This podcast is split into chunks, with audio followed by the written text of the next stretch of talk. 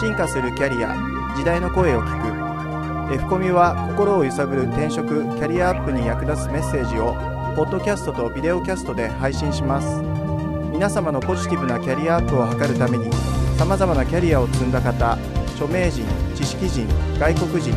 企業人事関係者のインタビューをお届けします。第58回 F コミュポッドキャスト。今回より3回にわたってグロービス経営大学院学長堀義俊にお話を伺います。ハーバードビジネススクール留学という大きなキャリアの転機からグロービスの立ち上げアジアナンバーワンのビジネススクールを目指すまでに至った堀氏のキャリアの奇跡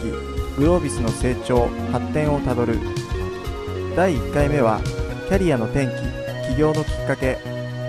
工学部に入学するも商社に入ることを決意。ハーバードビジネススクールに入学しベンチャーに目覚めるをお送りします。僕のキャリアを考え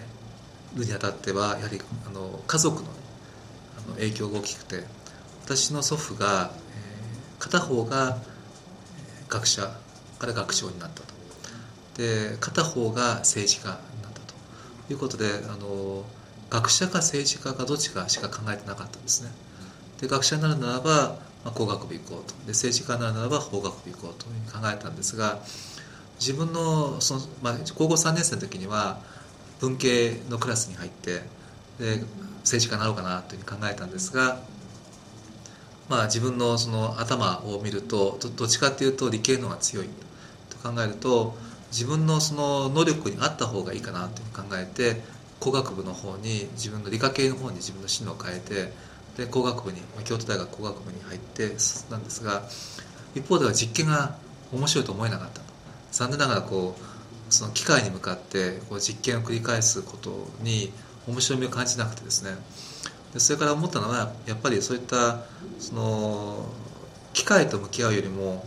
自分がその人とね会ってる方が楽しいと。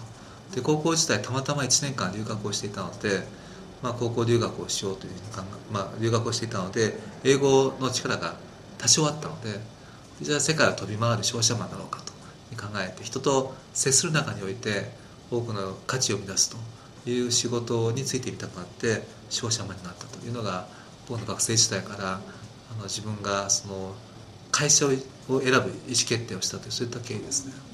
ちょうどその1980年代後半まあ86年に住友商事に入社してそれからまあ3年間経ってハーバードに留学をしたと。それが1989年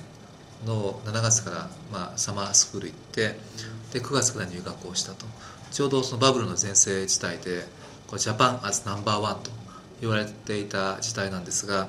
その時にあの僕自身が考えていたキャリアっていうのは大企業におけるサラリーマン的な仕事しか知らなかったんですね。他のそのキャリアっていうのは、まあ、政治家か学者か官庁か、まあ、大企業サラリーマンというそういったオプションしかなかったのが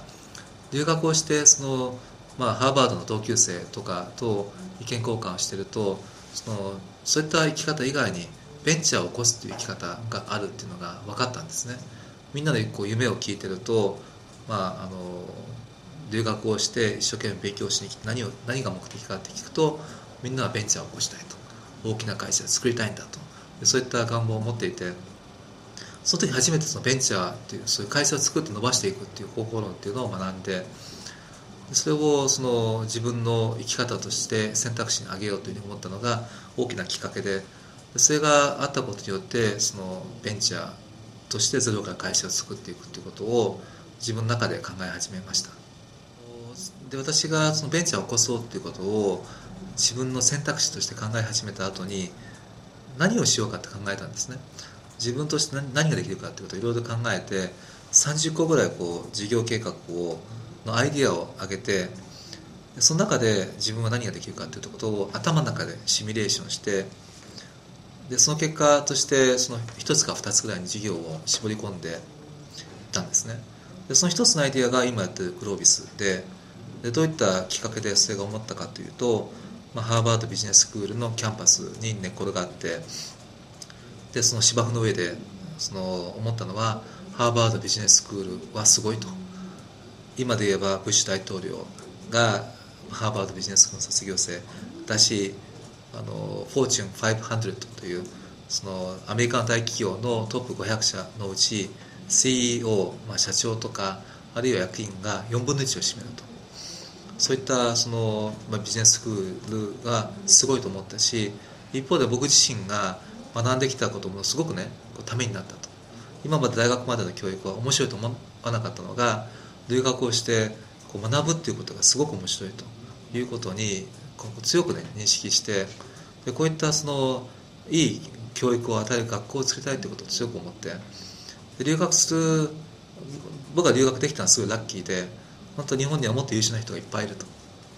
その優秀な人がは優秀がために会社を出れないと。で僕はたまたまあのプラント貿易というこうあの周期性が高いね